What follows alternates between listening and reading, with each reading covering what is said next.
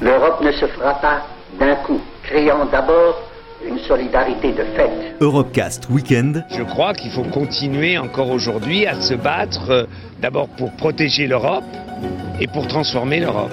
David Cameron annonce qu'il va organiser un référendum sur le maintien ou la sortie de son pays. Sortir de l'Europe, c'est sortir de l'histoire. Sur Euradio. Ici, toutes les frontières s'estompent. Ici, tous les pays épris de justice et de liberté deviennent un seul et même pays, le pays des hommes. Il y a un vote protestataire parce qu'il y a de quoi protester.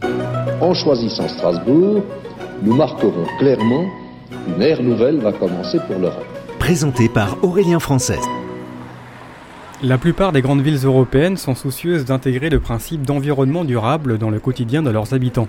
De nombreuses métropoles ont signé la charte d'Alborg, s'engageant notamment à développer un réseau de transport plus propre, et c'est le cas à Nantes. La ville soutient les déplacements à vélo notamment. Florian Fèvre d'Arcier est membre de l'association Vélo Campus.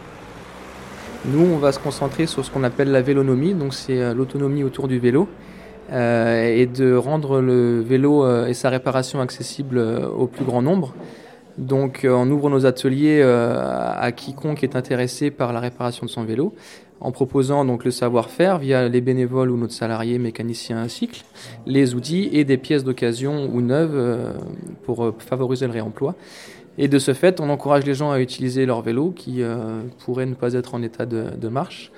L'utilité, c'est de, lutter contre le, gaspillage, donc de, de, jeter son vélo, d'en racheter un. Ça va être de donner une deuxième vie également aux, aux, pièces du vélo. Nous, on organise des ateliers où tout le monde est bienvenu de désossage pour récupérer des pièces sur des vélos qui seront trop compliqués à remettre en état ou qui voudraient pas le coup. Donc, on va ré récupérer les pièces, les trier euh, ce qui va permettre de les offrir après à tarif réduit, leur donner une deuxième vie. Aujourd'hui, euh, moi malheureusement, je ne peux pas utiliser mon vélo tous les jours étant euh, artisan et j'ai besoin de mon véhicule et je me rends compte que c'est saturé de chez saturé. Donc le vélo reste aujourd'hui, surtout sur un territoire comme Nantes, qui quand même est d'une topologie assez propice à l'utilisation du vélo, un moyen de transport qui, qui va permettre de, de, de se déplacer très facilement. Euh, maintenant, charge à la ville et, aux, aux, collaborateurs d'adapter le, les, pistes cyclables en fonction. Mais ça reste un très très bon moyen de se déplacer de manière économique, rapide. Euh, et si on est adapté, euh, si on est équipé avec un, vélo euh, sécurisé, euh, de le faire de manière tout à fait sûre. Hugo Perrieux Sanchez est économiste et géographe. Il estime que la notion de ville durable est avant tout un programme politique destiné aux classes aisées. Il est au micro de Colin Orenbeck à Bruxelles. En fait, si on creuse un petit peu ce qu'il y a derrière, derrière les projets qui se revendiquent du développement durable, parce qu'aujourd'hui, en fait, la plupart des projets se revendiquent du développement durable, mais si on regarde en particulier ceux qui seraient les éléments phares, par exemple les, les projets de piétonisation, comme on a qu'on a eu au centre-ville de Bruxelles, euh, donc où c'était clairement avec toute une rhétorique autour du développement durable. En fait, on se rend compte que derrière ce piétonnier, ben en fait, il y a eu une déstructuration de tous les réseaux de transport en commun avec euh, des liaisons de bus qui étaient qui étaient plus possibles avec des temps euh, du coup à pied qui étaient qui étaient augmentés. On se rend compte que le piétonnier il est fait essentiellement pour les touristes et pour les gens qui vont faire du, du shopping. Donc avec clairement un impact sur l'environnement qui est, pas négligeable. Puis quand si on dézoome un petit peu juste l'endroit où il y a le piétonnier, on se rend compte que il y y a un mini ring qui a été créé, qu'en fait ils avaient le projet et ils sont en train de développer des, parkings autour de ce piétonnier. Euh, en tout cas, il y en a en tout cas il y en avait au moins un qui est, encore en projet. La question que j'ai envie de poser, c'est en fait la ville pour qui? Et est-ce que euh, tous ces tous ces discours autour de la ville durable, est-ce qu'ils ne cacheraient pas des politiques qui viseraient à produire la ville euh, pour les classes moyennes et supérieures?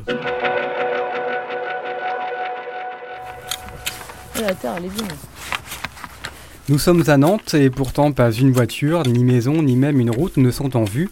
Cernée d'arbres centenaires, Lila Chalcerie sème des fèves et des petits pois.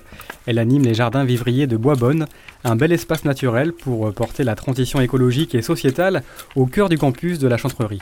On a eu l'objectif de créer du lien avec tous ces acteurs et donc de faire venir les étudiants, par exemple, pour participer à des chantiers, pour les sensibiliser euh, à l'environnement, voilà, aux espèces, à découvrir la nature, euh, juste à côté de leur euh, activité étudiante.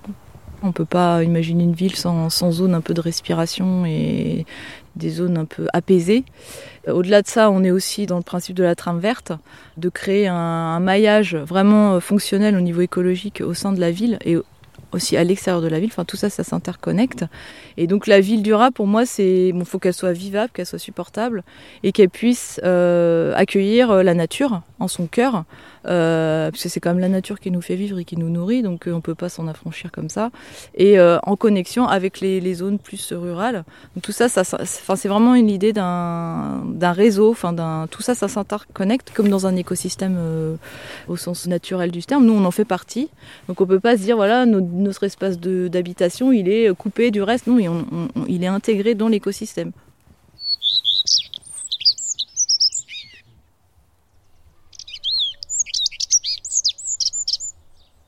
Notre jardin, notre objectif, c'est de le rendre le plus riche possible en termes de biodiversité, de montrer que le fait qu'on soit là, ce n'est pas forcément un problème pour la nature, ça peut être un plus.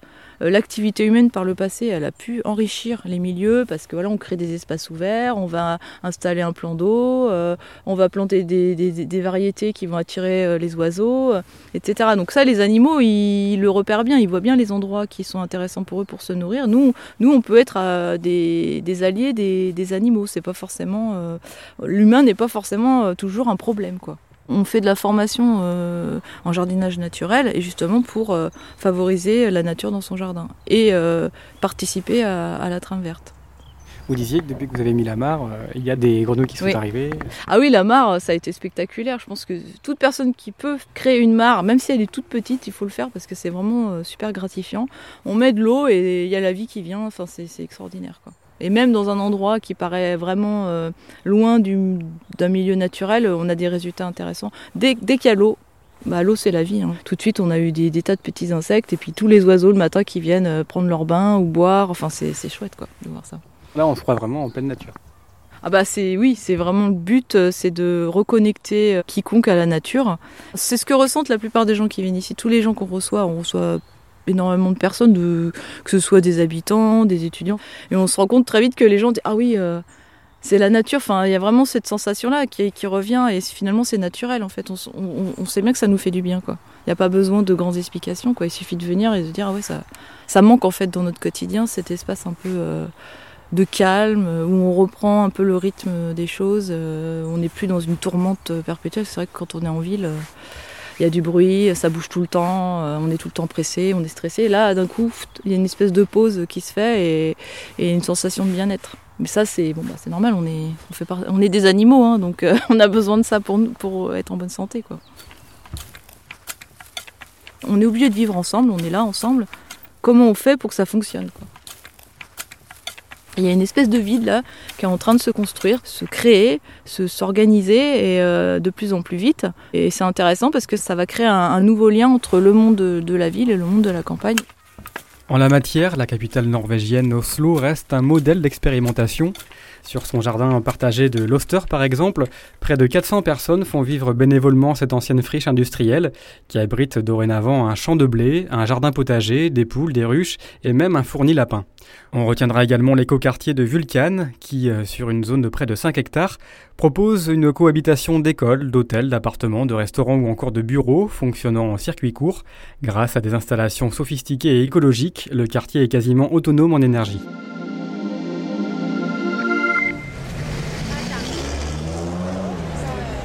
Dans 20 ans, on estime que 95% de l'expansion urbaine se produira dans les pays en développement. Aujourd'hui, plus de 3 milliards de personnes vivent dans les villes et ce nombre augmente constamment. C'est environ l'équivalent de la ville de New York qui se développe chaque mois dans les zones urbaines mondiales. La ville guinéenne de Kindia n'est pas épargnée par cette expansion. La notion de ville durable y prend alors tout son sens lorsqu'elle concerne les droits fondamentaux, comme par exemple le traitement des déchets ou encore l'accès à l'eau potable. Yaya Keita est conseiller municipal à la communauté urbaine de Kindia. Le tri à la source au niveau des ménages est incontournable. Et là, ça passe par un changement de comportement. Or, qui parle de changement de comportement parle d'information, de sensibilisation et d'éducation. Parce que notre population a une tradition agricole et on n'est pas loin de la capitale, donc il y a un marché potentiel. Donc 70% de la population est rurale. Mais avec le développement urbain euh, ces déchets-là, euh, plastiques et aussi de produits chimiques, notamment les piles et autres là. Et donc, euh, il n'y a pas eu euh, ce réflexe de trier en amont avant d'aller à la campagne. Donc, ce qui fait que tous ces résidus pas, se retrouvent en campagne, où il n'y a pas de traitement spécifique. Donc, c'est stocké là-bas. Donc, ça fait un véritable risque sanitaire pour eux que quand vous prenez les piles, avec le plomb, il suffit qu'il y ait une pile quelque part, que tout de suite les eaux euh, de ruissellement puissent euh, éparpiller ces machins dans les tenues maraîchères. Donc c'est vraiment un risque.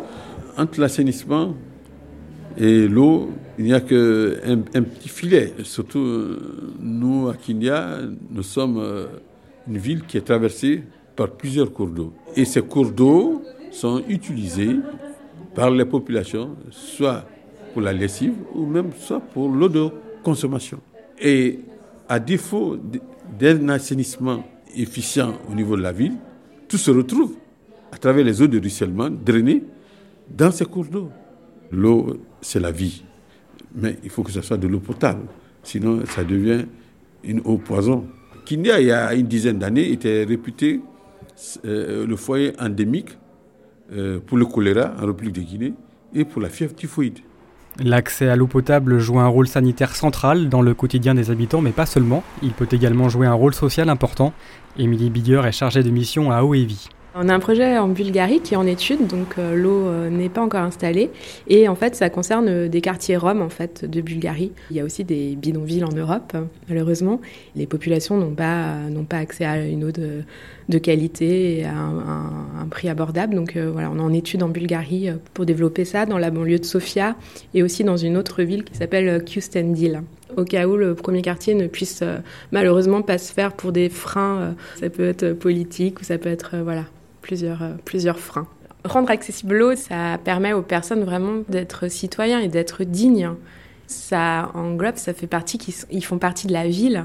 C'est des habitants comme les autres. Vraiment rendre leur dignité, rendre leur zone de, logement aussi. Euh, c'est des vrais logements qui soient considérés à terme comme des logements et pas, et pas juste. Il y a des, des gens qui sont euh, sur des terrains depuis 40 ans et en fait, ils ont toujours peur aussi d'être euh, délogés, en fait, d'être euh, du jour au lendemain de tout perdre, qu'on leur rase tout.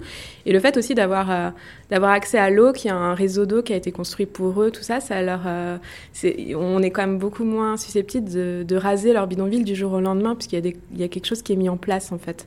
C'est vraiment des quartiers à part entière qu'il faut intégrer dans la ville. En Europe, on estime que plus d'un million d'Européens habitant en ville n'ont pas accès à l'eau potable. Le Parlement européen s'est engagé en octobre 2018 à garantir un accès universel à ce droit fondamental. Retrouvez l'intégralité des Europecast sur euradio.fr.